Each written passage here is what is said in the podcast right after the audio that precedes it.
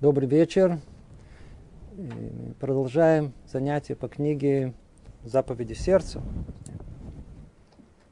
У нас идет 120 занятие. Мы начинаем новые врата. Врата называются врата седьмые. Врата возвращения. Подзаголовок разъяснение нашей обязанности возвращения к Всевышнему – понятия, определяющие вещи, связанные с ней. С вами прошли уже шесть э, глав, которые постепенно привели нас к этой э, главе, к этим вратам.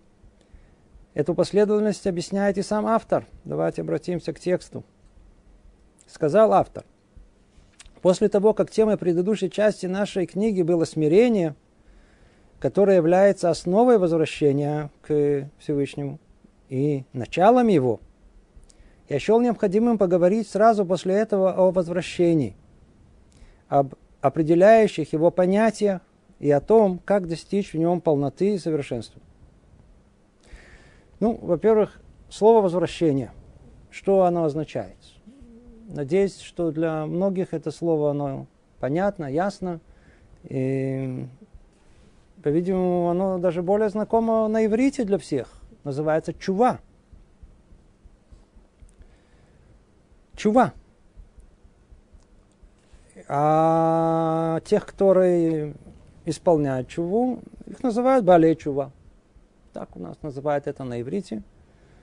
По-русски ну, люди, возвращающиеся к своим э, источникам, начинающий соблюдать э, Тору. И может уже сейчас скажем о том, что во времена Рабейну Бахья э, не было реальности, что как в настоящее время, что были люди, которые отходили от еврейской жизни, которые вообще в ней не находились, точнее, и потом приходили к ней, как в наше время реальность была совершенно другая. Когда он говорит о возвращении, он имеет совершенно другое э, значение, он придает этому. И мы дальше это проясним подробнее. Так или иначе, э, мы, мы болечува, и эта тема касается, казалось бы, нас в первую очередь. Да? То есть, если мы уже носим этот титул, многие из нас его избегают, многие, наоборот, с большой э, радостью, даже воодушевлением, готовы объявить себя как Бальчува. Э, пришло время прояснить, что это такое. Так вот, говорит нам автор Рабейну Бахи а необходимость пришла только прояснить эту тему. То есть она стояла все время, только надо было дождаться момента.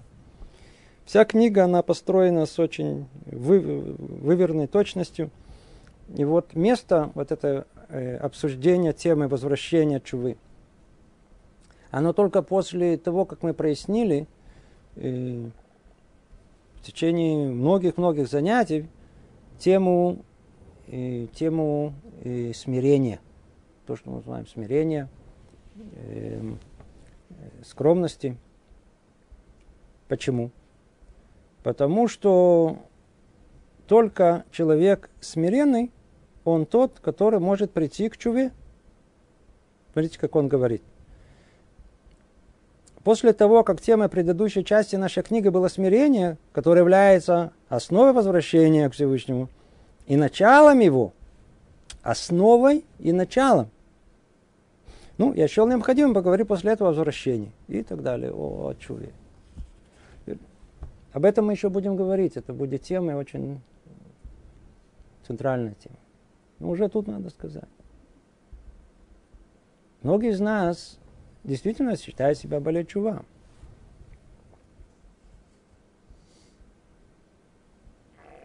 На базе чего? Как правило, на базе того, что человек э, принимает какие-то внешние атрибуты еврейской жизни – самый такой наиболее наглядный, бросающийся в глаза, он переодевается. Ну, вместо того, чтобы ходить все как на улице, как привычно, пестро, Вдруг начинает одеваться в черно-белый костюм, там, не знаю, там рубашка белая появляется. Там. И парик, головной убор. Очень-очень непросто. Кто это прошел, знает, сколько это стоило. Сколько это стоило. Но многие полагают, что после того, как это прошло, прошли уже этот этап. После того, как приняли уже как бы первые, первые э, атрибуты еврейской жизни, как то э, соблюдение субботы, кашрут, что это тоже очень непросто, особенно для тех, кто живет за пределами Израиля. Очень-очень сложно. Полагает о том, что ну как, ну вот мы есть Балет Чува.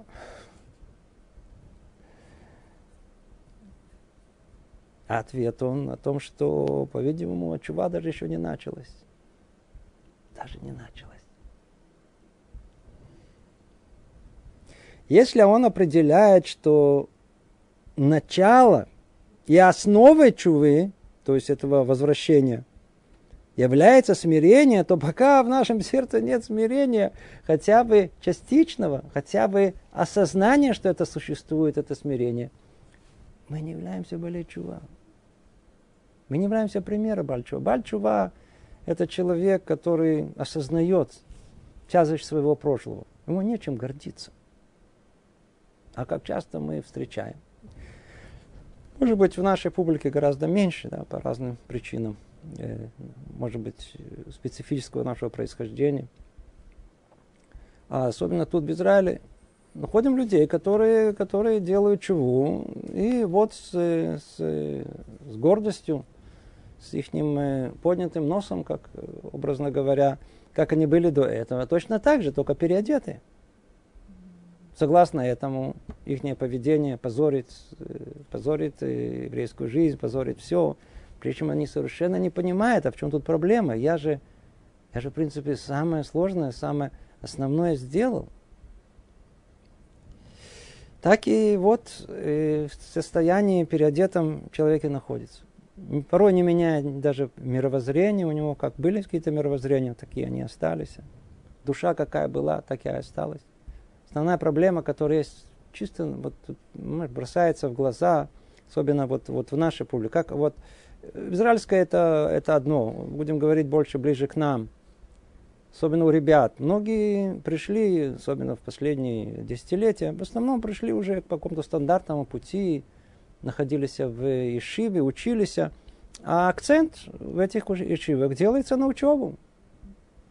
То, что должно произрасти в душе человека, изменения, желание меняться, все приобретается и дома, и долгим длинным путем, в котором растут э, те, кто не как мы, а те, кто с детства в этом вырос.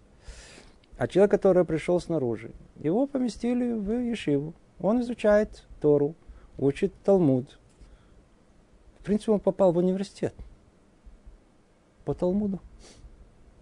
Если там не делает акцент в том месте, где он учится, на мусар, на еврейскую этику, то есть дополнительно к учебе, и не развивает в человеке желание в себе менять, в первую очередь, качество смирения, то он продолжит эту жизнь, и он просто не поймет, почему у него ничего не получается. То есть вроде бы в теории должно, должен быть, например, мир в доме, дети должны быть какие-то воспитанные. Он все это знает, но у него не получается. Вроде бы учеба идет, предположим, да, идет, да. Понимает, разбирается, он, но в доме вот как по-советски было, так и осталось, и ничего не поменялось. Это не Бальчува. Это что-то внешнее. Естественно, что это внешнее надо очень ценить. Естественно, что это очень непросто. Естественно, что это э, и это достойного самых великих похвал и, и ценит э, Всевышний этого и так далее. Но мы же сейчас говорим о вещах по сути. То есть, так как мы не обращаемся никому конкретно, а говорим в лекционной форме, то можно об этом говорить, чтобы это не должно никого задевать. Бальчува – это великое звание. Как дальше мы поймем, это, это великое звание. Удостоиться его может только тот, кто много работал над собой, действительно, действительно пришел к этому, этой высокому уровню Бальчува, человека, который возвращается к Всевышнему, да, но только база этому, она смирение. Это основа и база возвращения, то есть чувы – это смирение.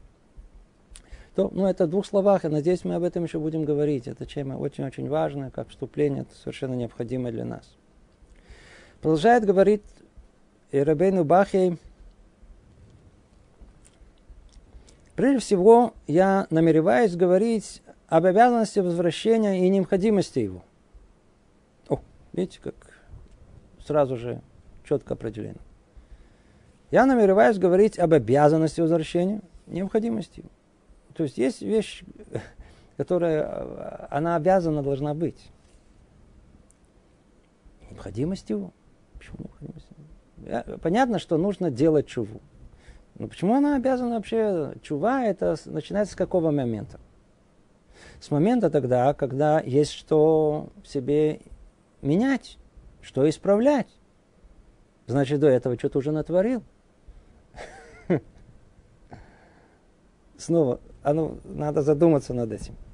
Мы так с легкостью говорим о понятии чува. Совершенно необходимо, нужно, еще до этого нужно смирение и все, все прочее. Кто сказал, что чува? это вещь, которая необходима. То есть, ведь понятие чува, исправления и возвращения, это после того, как человек, он отдалился, ну теперь возвращайся. Но кто сказал, что человек, он отдалился? Может быть, он не отдалился. Может, он праведник, который он никогда не совершил никакого преступления, прегрешения. Откуда вы знаете? И вот он говорит интересную вещь, которую каждый из нас должен знать. Он говорит о том, что, послушайте, обязанности возвращения, необходимости его, нет реальности без того, чтобы человек что-то не натворил. Согласно этому, необходимо, чтобы в мире было то, что исправляет это, чтобы была чува. Ведь нам уже стало ясно из доводов нашего разума и сказано в Торе, что человек не исполняет до конца своих обязанностей перед Творцом. Видите, как он, он сразу это объясняет. Слушай, только не говорите о том, что, секундочку, а можно без чувы? Можно. Ну, нам точно нет, да. Но мы даже говорим сейчас снова о тех людях, которые, которые жили во времена Рабейну Бах. И, и там не было светских людей. Не было тогда реальности, которая есть сейчас. А там были люди, которые, условно говоря, отступили от еврейской жизни, упали, согрешили. Теперь им э, дается возможность исправления. Так вот он говорит, как же вы так огульно обязываете всех делать чего? Он говорит, как, почему? А потому что вот сначала давайте я приведу доводы разума, а потом, как всегда, он приведет нам источники истории и покажет нам о том, что чува это вещь совершенно необходимая. По какой причине? Потому что человек не исполняет до конца своих обязанностей перед Творцом столько, сколько не рассказывай, сколько не показывай себя, как будто ты самый большой праведник. Продолжает говорить Рабейну Бахе, наш разум объясняет нам причины этого. Мы видим у человека переменчивость природных его сил, коренные отличия составляющих его основ полярность его духовных качеств и разнонаправленность побуждений его. И неизбежным следствием всего этого становится противоречивость его дел, сообразно переменчивости и непостоянству всех упомянутых выше факторов. Отсюда проистекает все похвальное и предосудительное, несправедливое и справедливое, доброе и дурное в человеке. И отсюда же необходимость для него руководства Торой и традиции во всех жизненных путях. Смотрите, что он нам говорит. Что он говорит? Снова, реальность тогда, она была другая, очень далекая. Но он говорит о ней, он говорит о ней. Нам же надо больше это приблизить к нам, к, к нашей реальности. В нашей реальности человек вот так с улицы, с тех пор, как пришел в мир э, атеизм, назовем это, и увел практически э, все, большинство человечества от э, какого-то страха перед э, Всевышним, его нету. В мир пришел индивидуализм.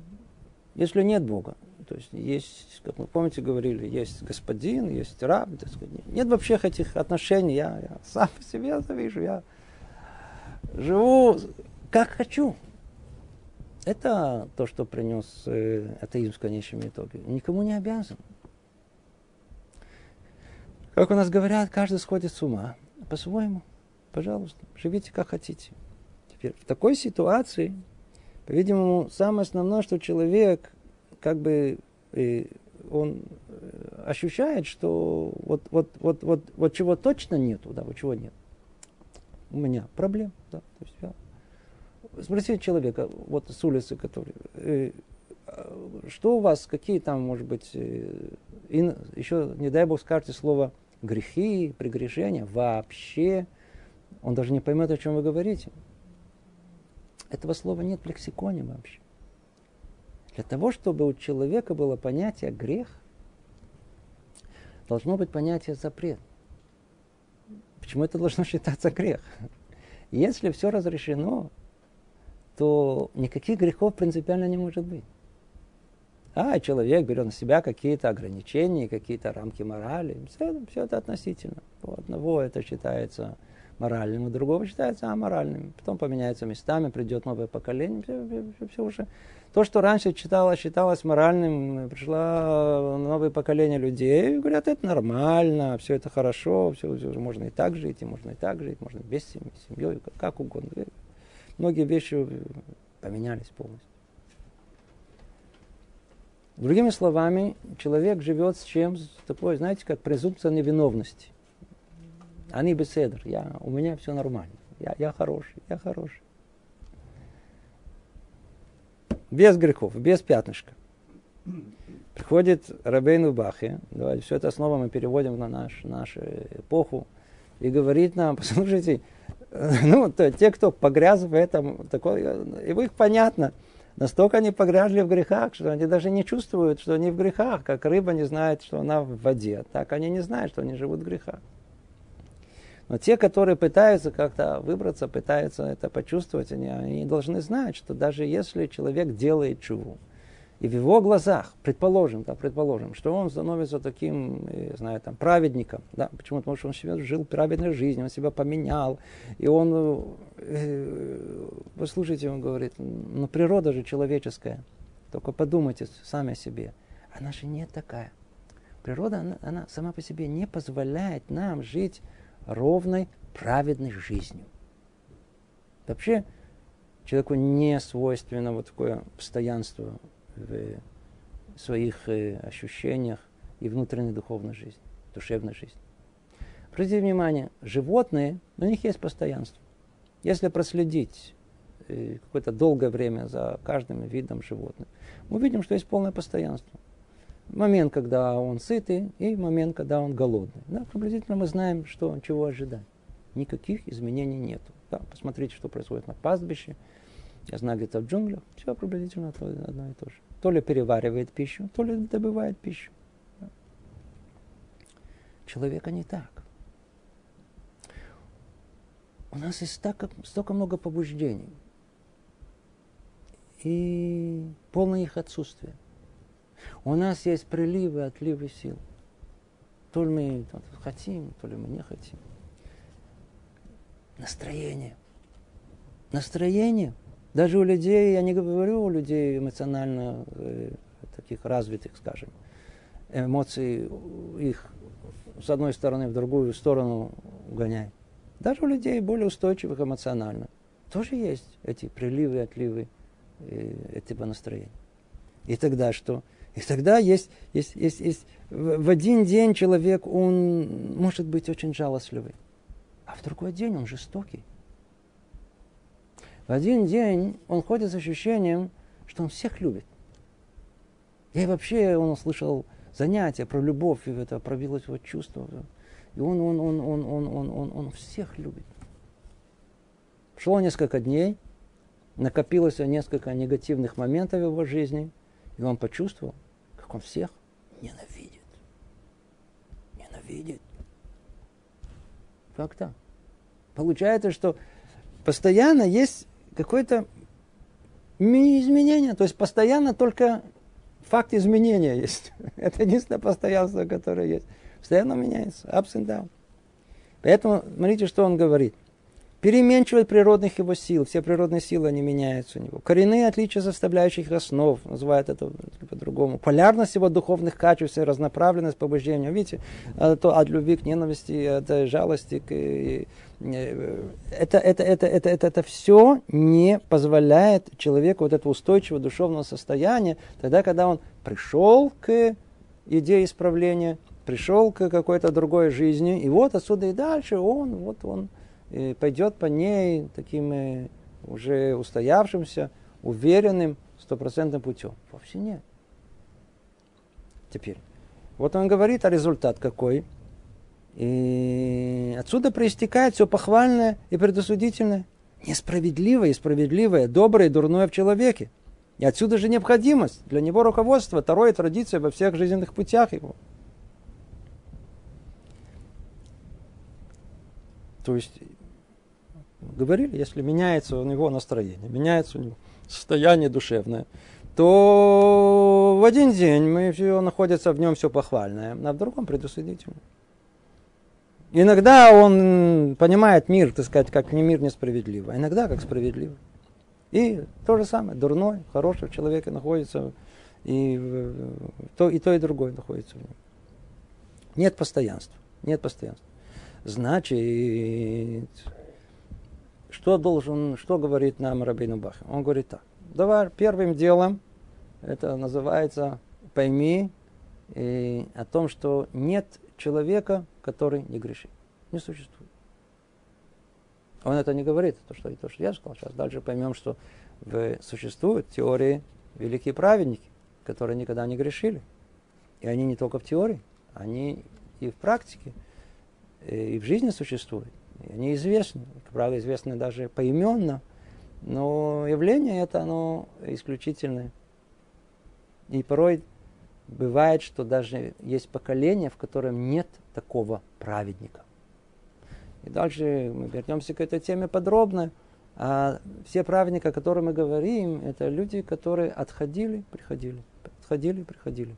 То есть те, которые падение только было еще средством для того, чтобы и приблизиться к Всевышнему. Так или иначе, первое, что он нам доказал, о том, что а, чува, возвращение и все, что с ней связано, это нечто совершенно необходимое в этом мире. Почему оно необходимо? Потому что человек неизбежно будет отходить от Всевышнего, значит, надо все найти силы и пути, как вернуть себя к Нему, то есть возвратиться к Нему. То это, это, это, это первое, что он говорит, но это на основе обращения к разуму. Да? То есть разум все это нам доказал.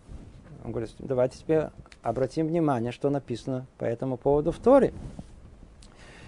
И говорит он, и вот что сказано в Торе об этом, и в Писании об этом – Ой, как много сказано, он только цитирует часть.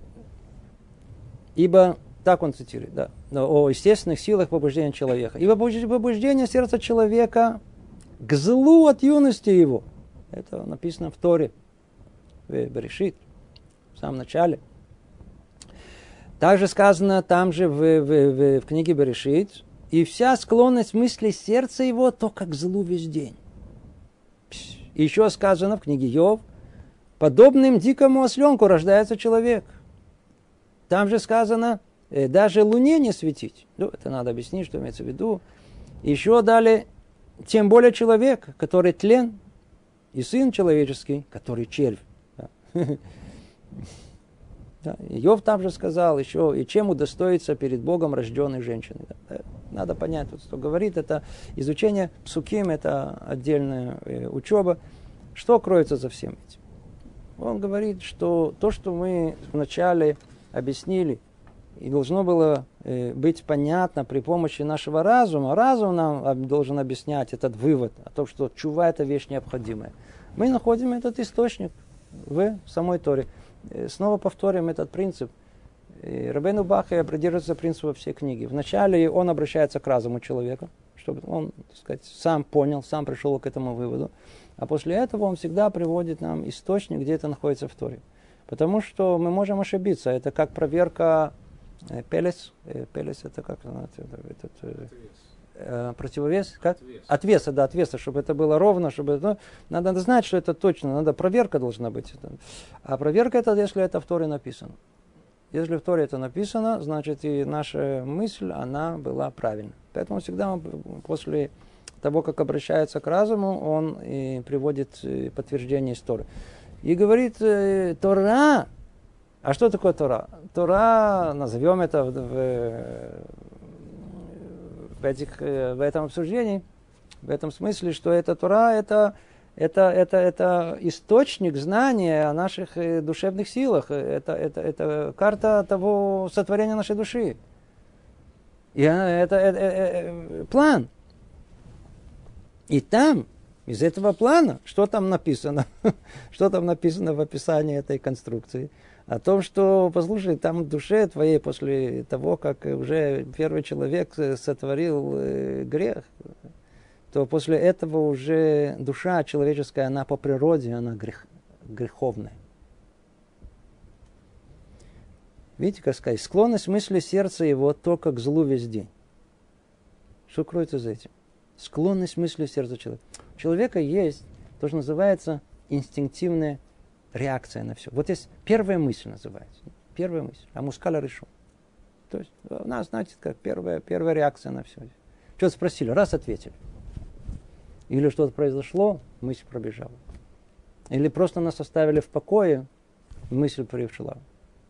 Так вот, у людей, у, у человека простого, да, как вы, как я, тут написано, Ибо побуждение сердца человека к злу от юности его, что не придет. Вся первая реакция наша э, от злого побуждения.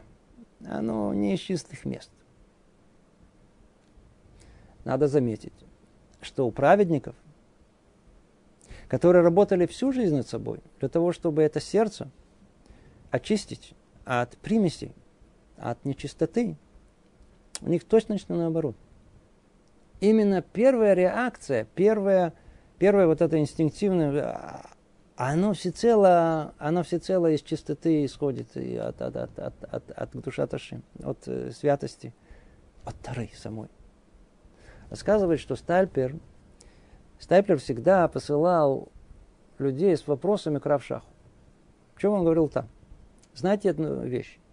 Когда вы спрашиваете что-то Равшаха, то знаете, что вот Первое, что он вам ответит, это да Тора. Да Тора – это мнение Тор. Это мнение Тор. Почему? Потому что он никогда ничего другого не учил, ни о чем никогда, ни о чем другом никогда не думал. У него нет просто ничего другого. Поэтому вся сущность его, вся, вся суть, первое, что э, реакция, это есть, это сама Тора. Почему он другого не знает?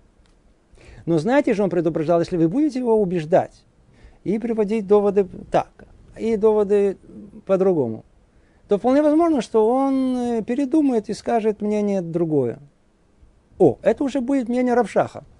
Это не будет да Тора. Это не будет уже мнение. А у нас, у нас склонность сердца только вот э, к зло, не, нехорошим мыслям. И каждый из нас знает, особенно, особенно, когда если человек оставить в покое, знает, там перед сном или, вот, э, или там где-то в автобусе засыпает. Ну, он знает, какие мысли ему приходят. Как их назвать? Пустые назовем их. Пустые в прямом и в переносном смысле. Они не, не, не, не, не, не мысли Тары. Не мысли Тары. Поэтому, поэтому, если это так, если у нас мысли такие, то явно и порой речь такая, и наверняка и деяния такие. А если так, то реальность чувы, она вещь совершенно необходимая. И так, что нам сделал сейчас, проделал с нами э, Рабейну Бахе, он как бы доказал нам, и обращаясь к разуму, и из источников истории, о том, что э, чува вещь необходимая. Продолжаем. И поскольку стало ясным, что человек не исполняет своих обязанностей перед Богом, не исполняет, понятно, ясно, да. Он благословенный, сказ, оказал ему великую милость. предоставив возможность исправить ошибку и возместить ущерб, причиненный служению, раскаявшись и вернувшись к нему. И это из любви к человеку и жалости к нему. А затем Творец направлял и поощрял человека к возвращению и обещал его возвращение через рабов своих пророков и дал нам многие возможности и поводы для оправдания перед лицом обвинений в том, что мы отходим от путей служения Ему, и обещал принимать нас, когда мы возвращаемся, принимать быстро и с желанием, даже если непослушание наше и нарушение завета было долгим. Ай-яй-яй-яй-яй. Ну, смотрите, тема чувы разбирается у нас каждый раз перед Рожешана, особенно перед Йом Кипуром, в месяце Элюля и перед Йом Кипуром. Все наслышаны, все знают. Ну, вот-вот-вот тут находятся одни из источников, которые написаны вот в наших мудрецов, что мы поняли, о том, что чува, о которой мы с такой простотой говорим, это великая милость. Что значит великая милость? Ну, нам кажется, что чува и чува это часть, часть, часть мира, часть... Вовсе нет. Чува это есть явление самое неестественное, которое только может быть. Самое неестественное. Почему? Это как в природе. Вот смотрите, человеку Творец повелевает овладеть природой. Ведь он сотворил ее для человека. И действительно, человек принял этот вызов, стал ее изучать. Более того, использовать свои нужды. Да? То есть он, то есть те, кто изучает ученый, кто это переводит свои нужды, это инженера, конструкторы, технологи, да, техноразработчики, очень прекрасно, очень хорошо. Да. Но все они прекрасно знают одну вещь, которую не в состоянии поменять. Нет, нет такого. Хотя идеи всякие разные, фантазии хватает больше, чем надо. Одно понятно, ясно, что если захотим, захотим вернуть вспять время, у нас не получится. Все попытки создания машины времени остались на уровне фантазерства, не более того. Да, или каких-то теоретических идей, да, можно, нельзя, можно. Но факт тому, что стрелу времени вспять нельзя повернуть. И если есть что-либо неестественное в этом мире, это чува. А что такое чува? Чува – это исправление поступка, который уже сделан когда? В прошлом. Это уже наделано. Уже сказал, уже сделал, уже подумал. Поэтому милость величайшая, которая дал человеку Творец, он предоставил ему возможность исправить ошибку, возместить ущерб, принесенный служению, раскаявшись и вернувшись к нему. То есть вот, он, вот, вот если человек раскается и вернется к нему, он исправит прошлое. Как можно прошлое? Что это машина времени? Ответ да. Да. Оказывается, что человек который, который, который исправляет себя, исправляет себя. Он исправляет это в прошлом. Точно так же, как и в настоящем. Тему эту мы обсуждали неоднократно. Скажем только в одном слове, дальше будем говорить об этом более подробно. Вполне возможно, я не помню, да или нет. А грех в конечном итоге, если, даже если он сотворен в этом мире, он порождает реальность в мире духовном. А так как эта реальность в мире духовном, она находится вне пространства и вне времени, то исправлять его можно, в принципе, в любое время. Какая разница? Если уже удастся исправить, то тот факт, что мы исправляем – оно исправляет его в реальности духовной, которая находится вне времени, поэтому, поэтому исправление, оно, да, возможно. В этом смысле происходит, условно говоря, как бы перемещение человека в свою прошлую жизнь, исправляя там. Он исправляет ее по всей оси времени, в одно и то же время. Так или иначе, надо знать и что сама по себе эта чува, это как чудо. Это неестественное явление.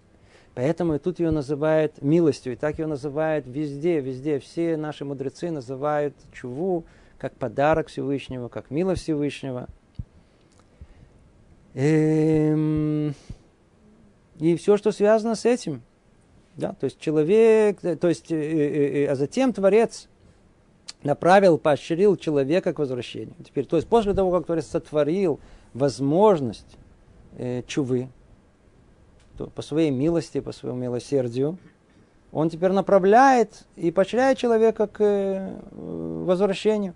Причем обещает ему э, э, через это возвращение, пообещал через пророков, и дал нам многие возможности и доводы для оправдания.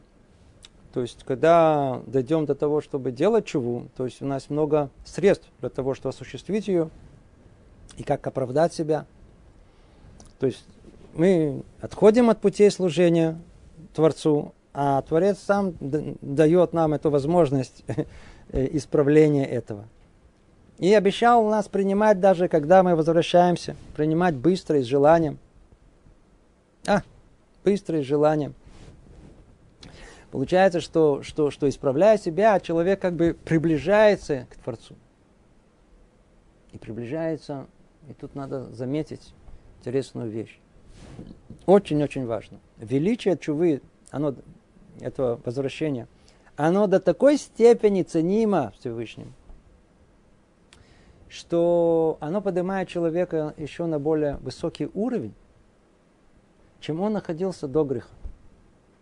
А ну, снова послушайте, эта вещь очень центральная, эта мысль, она как бы основная. Человек находился на определенном духовном уровне до согрешения. После того, как он согрешил, он упал. Предположим, что он исправил этот грех, исправил его полностью, как положено. Он поднимается. Куда? На тот же самый уровень. Он возвращается на свое это же. А ответ нет, он поднимается чуть выше. На что это подобно? Говорят, что душа человека, условно говоря, привязана веревкой к Всевышнему. Веревкой. Когда человек грешит, что он делает? Он обрубает веревку. Теперь он хочет исправить эту ситуацию. Как ее можно исправить, когда веревку обрубили, отрезали ее на две части? Давайте ее что сделаем? Свяжем. Теперь, если мы ее связываем даже очень экономно, очень-очень экономно, ну, теперь общая длина этой веревки, она стала длиннее или короче? Короче. Значит, мы, наша душа теперь Всевышнему, она ближе, чем была до того, как. Все. Хороший пример для тех, кто слышал.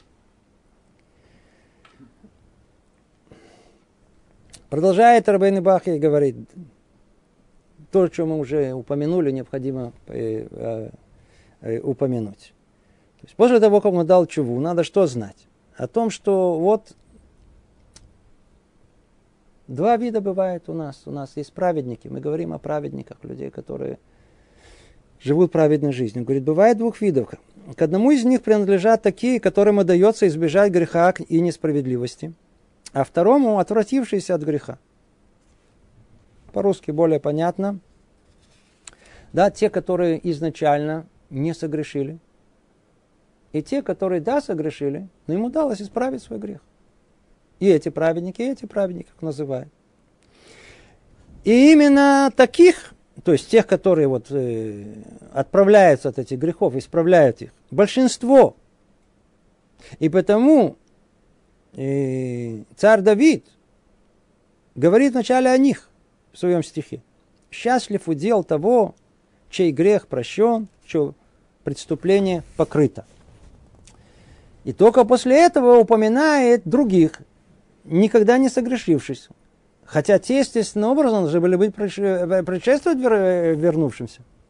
Ведь каждый вернувшийся без, э, был без э, э, был безгрешным праведником до своего греха. Но не каждый безгрешный грешит и потом возвращается.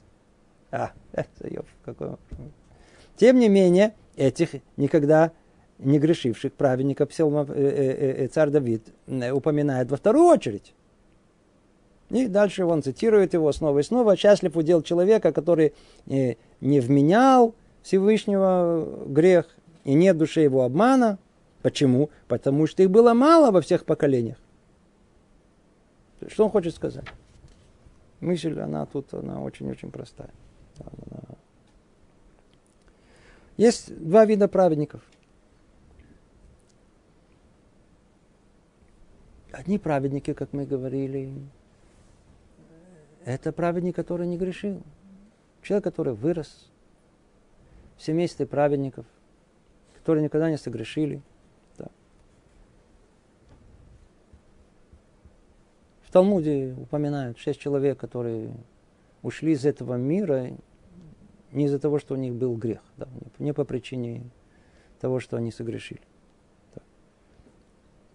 Есть были люди, были люди, да. Естественно, были уже еще. После этого были более скромные, которые не были упомянуты, и которые выросли в э, окружении, которое способствовало этому.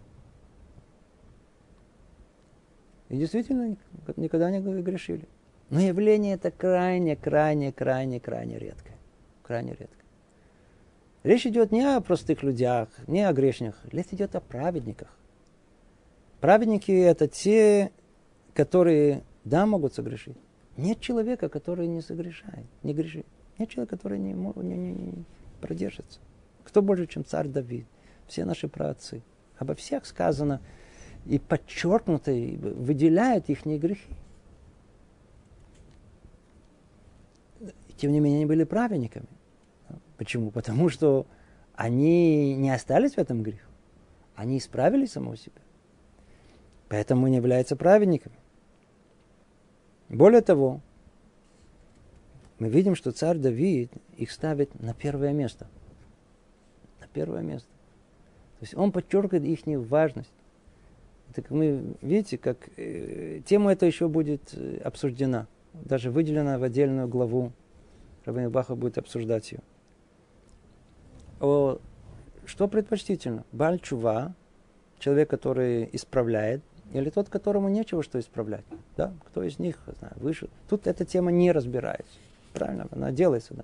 Он только говорит одном единственном, о том, что знаете, о том, что, о том, что э, э, э, никому не удается избежать греха и несправедливости. И тем не менее они являются праведниками. И о них речь идет. И из них мы учим о важности исполнения чувы. Да, то есть тот факт, что человек согрешил, человек жил неправедной жизнью, еще ничего не значит. На любом этапе. На любом этапе. Даже перед концом своей жизни человек может исправить себя и удостоиться самого большого величия, которое только может быть. Да, дойдем до этой темы, будем говорить подробно. Это то, что, то, что объясняет нам Рабейну Бахе. Чува – вещь необходимая – и даже у праведников мы находим необходимость исполнения этой чувы. И чува – это подарок Всевышнего. Подарок, который он предоставил человеку, еврею, для того, чтобы они э, могли в конечном итоге еще больше приблизиться к Всевышнему. Продолжает Рабайну Бахя и говорит, по этой причине наши мудрецы, установившие молитву 18 благословений, поместили в начале той частью, где излагаются просьбы, два благословения, относящиеся к возвращению и прощению грехов, заканчивающие словами, которому, э, которое желанное возвращение, милости умножающее прощение. И Рабину Бахи хочет подчеркнуть важность, важность чувы, до какой степени чува это что-то фундаментальное в нашей жизни. Мы знаем, что до периода начала второго храма, особо период первого храма и до этого, человек молился, как он мог, своими словами. Не было текста молитвы. Естественно, что не было молитвенников. Каждый человек молился, как сердце его просило, что он желал. Когда пришло много бед на еврейский народ, и уже невозможно было э, э, исполнять все в той форме и спокойствие душевное, в которой это было во времена существования храма. Установили мудрецы начало второго храма, и мудрецы, и пророки, которые жили, последние пророки, которые жили в то время, и текст молитвы. Текст молитвы. И молитва это, а молитва это, это 18 благословений, впоследствии было добавлено еще одно, тем не менее э, название осталось, 18 благословений, оно э, содержит два благословения, относящиеся к возвращению до такой степени. Теперь обратите внимание, как это построено, снова и снова. А молитва 17, она построена в очень простой схеме. Есть первые три благословения. Это как бы обращение к Всевышнему, позволение молиться Ему. Да? То есть это некое восхваление Всевышнего, которое позволяет обратиться к Нему. Последние три это будут уже благодарность. А все, что посередине, это просьба. То есть молитва – это просьба. С чего начинается просьба? Ну, мы с вами что бы сразу просили? Что, что просили? Денег бы просили. Хорошая просьба, да, но с нее не начнем. Людям э, не нужно деньги давать э, без основного. А что основное, сейчас поймем. А что? Ну не деньги, так что? Ну здоровье хотя бы. Да? Ну, точно так же тебе. А что тебе здоровье, если... Сейчас поймем. Ну хотя бы мира. Ну даже и это без, без чего? А основа основ, чего все должно начинаться, это же у человека был разум. Если человек неразумный, то деньги ему не помогут все равно их потеряет. Здоровье то же самое. Мир разрушит. Все разрушит. А все начинается с разума. Поэтому первая просьба, которая у человека есть, если только он чуть-чуть разумен, это просить разум. Это база всему. И вот, обратите внимание, после того, как он попросил разум, давайте предположим, что он получил разум, что после этого установили нам э, мудрецы Торы пророки. Первое, что есть, Шевейна винула Торатеха, сразу же э, после этого, это вторую браху. И третью, которая точно так же, это слахлану, это, это, это прощение за грехи. То есть получается так, что после того, как разум э, пришел к человеку, овладел его, ведь так много можно попросить. Что первое мы просим? Помоги мне сделать чудо, верни меня к Торе, прости меня за мой грех. Две брахи, две, два благословения, два, две просьбы. Ведь, ведь все так сконцентрировано, все только основное, важное, только необходимое. И во всем этом списке занимает две ступеньки вопрос о возвращении, о чуве. Понимаем о том, что это находится в самом центре. В самом центре всего, во самом центре всего. Как только есть разум вернулся человеку, и приобрел разум, первым делом, что должен просить, верни меня к Торе, верни меня к еврейской жизни, верни меня к всему, от чего я отошел. Да? А если уже меня вернули, то меня же э, мешает мне мои прегрешения, поэтому буду просить, слахли, да, извиняюсь за, за мои прегрешения такие, извиняюсь за прегрешения такие. Как тут сказано, умножаю прощение, милостливый, умножающий прощение. А? Важно, необыкновенно важно, чтобы человек знал, что чува – это постоянное состояние, которое должно быть у человека. Что будем рассуждать, да, обсуждать это дальше. Это должно быть постоянным. Видим, каждый день, три раза в день мы молимся. Мы просим помощь с небес, чтобы помог нам сделать чуву значит, каждый день мы должны делать чуву. Видите, на такой степени это э, тема, которую мы обсуждаем, насколько она важна. То теперь подводит итог э, этому вступлению Рабейну Бахе и теперь раскрывает нам, что дальше будет происходить. То есть он будет, раскрывает нам последовательный план, э, чем мы будем заниматься э, в ближайшие занятия, да, что написано дальше в книге. А теперь нам следует разъяснить 10 вещей, относящихся к возвращению. А, 10 вещей. Ну, как всегда, мы, кто следит, уже привыкли, все у него расписано, да, все очень систематично, один за другим. Так вот, он разберет, сделает анализ подробнейший темы чувы. Темы чувы. Сколько заметим интересную вещь, очень снова важно, которую уже начали, надо снова сказать. Мы болеем чува. Мы болеем чува.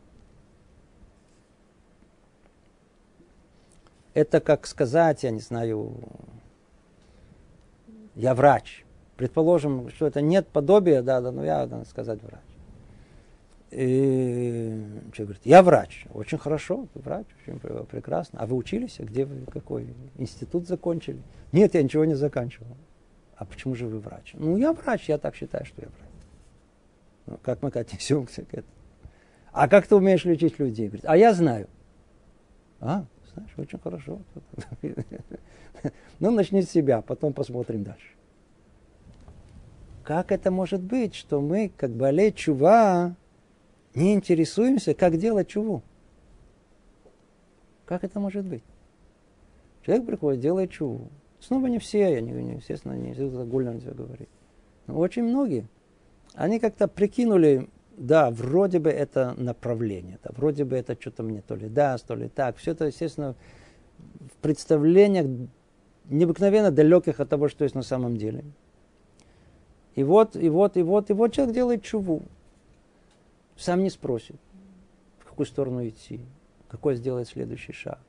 Сколько людей падает, сколько людей отчаивается, сколько людей все это бросает, сколько разбитых жизней вокруг. Почему? По одной причине. Люди не интересовались, а как непосредственно делается, какие этапы необходимы, что нужно для того, чтобы стать большого. Нужно быть, надо этому учиться. А чтобы этому учиться, учиться, нужно иметь кого? Учителя. Нет такого, что есть Бальчува, и у него нет раввин, особенно в начале. Нет такого. Он запутается в двух, двух э, деревьях. Не сможет один шаг сделать без того, чтобы не натворить. На кого-то не наступить, ни кого-то там осквернить имя Всевышнего для того, чтобы что-то не сделать. Но нет такого. У него должен быть кто-то, кто его как-то сопровождает. И это не может быть э, то, что у нас называется аврех, то есть первый человек в шляпе, это не, не работает. Даже все раввины, которые действительно называем раввином, не все они подходят.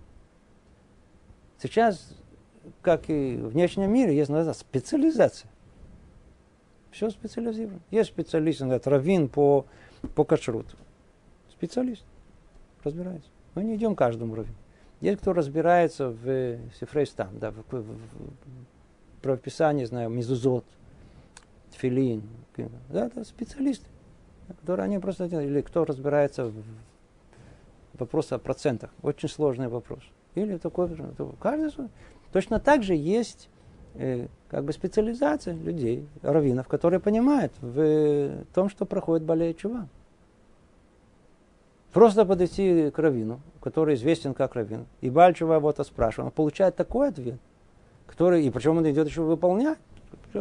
Причем пролетает около нужного направления с такой скоростью, что э, разбивается там в конце, а вместо того, чтобы остановиться в том месте, где надо было.